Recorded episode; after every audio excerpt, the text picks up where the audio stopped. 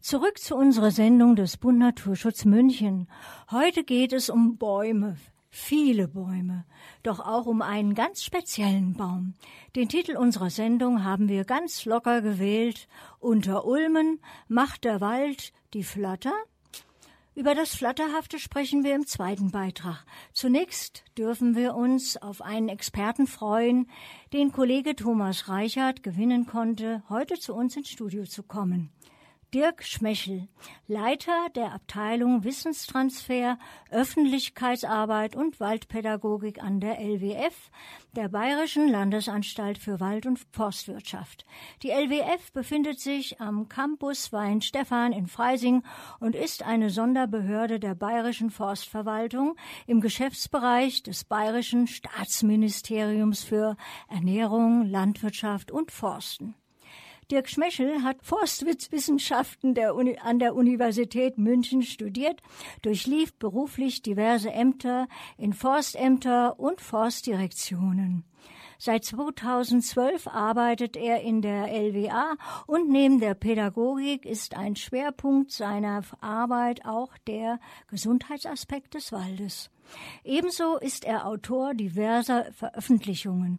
Um nur einige zu benennen, sind dies in 2018 Together Partizipation in der Waldpädagogik, Dr. Wald, Wald und Gesundheit in der Waldpädagogik, Waldpädagogik meets IUFRO.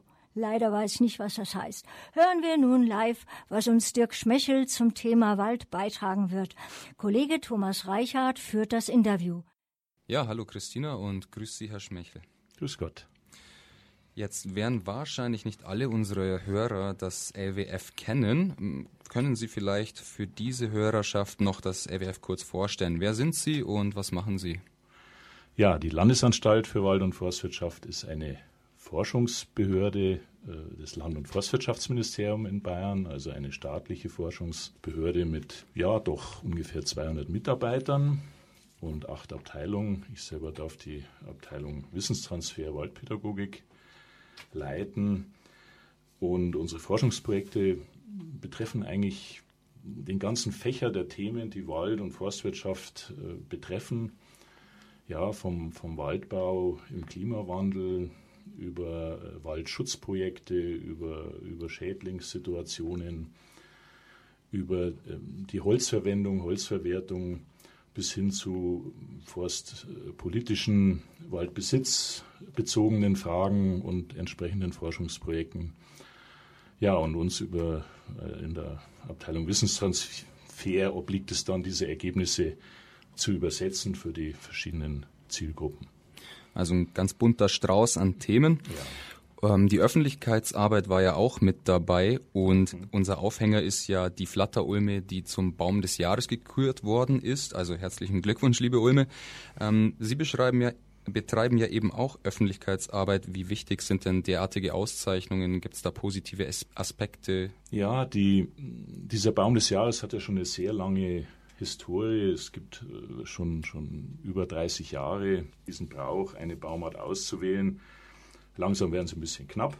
Deshalb sind sie teilweise auch so ein bisschen exotisch, wobei die Flatterulme eine heimische Baumart ist. Und ja, für uns äh, auch mit Blick auf die Öffentlichkeitsarbeit äh, ist es insofern interessant, weil diese ja eher unbekannten, auch nicht so häufigen heimischen Baumarten immer interessanter werden im Hinblick auf den Klimawandel, wo unsere Hauptbaumarten zunehmend Probleme kriegen und dieser breite Fächer eine, eine zunehmende Bedeutung bekommt, weil man eben ein möglichst breites Baumartenspektrum auch, auch als Waldbesitzer einsetzen sollte. Wir sagen immer, wer streut, rutscht nicht. Das gilt nicht nur im Winter auf dem glatten Bürgersteig, das gilt auch beim, ja, beim Planen seiner Waldbewirtschaftung, möglichst viele Baumarten einzusetzen, die natürlich alle passen müssen auf dem Standort aber eben insgesamt dann das Risiko vermindern. Und da ist die Flatterulme ein ganz interessanter Kandidat, ähnlichen Standortsanspruch wie die Esche, natürlich auch wie die anderen beiden heimischen Ulmen, Berg- und Feldulme, die aber große Probleme haben mit dem Ulmensterben, ein Pilz, der die Flatterulme nicht befällt. Also das ist schon mal eine große Stärke. Und das Holz ist teilweise auch gar nicht schlecht, wenn der Baum entsprechende Dimensionen bekommt. Das allbeherrschende Thema aktuell in den Medien haben Sie auch schon angesprochen, spätestens nach der Europawahl und Fridays for Future, Klimawandel und Artensterben. Wie ist denn so der Zustand der bayerischen Wälder jetzt, speziell nach dem Hitzesommer 2018, dem starken, starken Schneefall im Januar und den heftigen Regenfällen und Unwetter der letzten Wochen? Wie steht denn der bayerische ja. Wald so da? Also man kann es schon so zusammenfassen, dass wir uns Sorgen machen. Gar nicht so sehr jetzt wegen dem, dem Starkregen oder dem Hagel oder dem vielen Schnee, sondern insgesamt die letzten Jahre über schon betrachtet mit diesen wiederholten extremen Trockenphasen. Die, äh, also es ist nicht nur die, die steigende Durchschnittstemperatur insgesamt, jetzt zwei, drei oder vier sind, die steigt. Es ist vor allem ja diese, dieser Trend, dass wir immer mehr lange, sehr trockene Phasen, zum Teil über ein, zwei, zweieinhalb Monate im Sommer haben. Und die machen der Fichte zu schaffen, die machen der Kiefer zunehmend zu schaffen. Und wir stellen jetzt auch in den, gerade in den letzten Monaten fest, dass auch die Buche und die Eiche ja doch immer stärker äh, Trockenschäden zeigen, insbesondere im Nordbayern, im Franken. Ja, und wenn man dann sieht, dass die, die Esche äh, dem Eschensterben zum äh, Opfer fällt und die Ulme eigentlich schon nicht mehr planbar ist in, im wirtschaftlichen Sinne, dann gehen einem schon langsam die Hauptbaumarten aus. Gott sei Dank haben wir um die 40 heimische Baumarten, also es gibt noch ein paar mehr, aber insofern, ja, habe ich keine Sorge, dass durch Klimaveränderung irgendwo kein Wald mehr wachsen kann. Aber es wird ein anderer Wald wachsen. Es wird auch ein Wald wachsen, der natürlich für den Waldbesitzer unter wirtschaftlichen Gesichtspunkten ja nicht mehr diese Erträge abwerfen wird in vielen Orten in Bayern, wie es eben die Hauptbaumart Fichte oder auch die Kiefer heute tut. Ja, und da ist natürlich auch die Herausforderung, auch forstwirtschaftlich Alternativen zu schaffen, die ja für den Waldbesitzer auch noch eine Zukunft bieten. Denn viele leben vom Wald, nicht nur der Waldbesitzer selber, auch äh, die Forstwirtschaft, Forstbetriebe, Brennholzbetriebe, Sägewerke und so weiter. Also provokant gefragt, ist die Fichte überhaupt noch zu retten bei uns? Und als Anschluss dann, wie wird dann der Wald der Zukunft aussehen? Was muss sich denn ändern?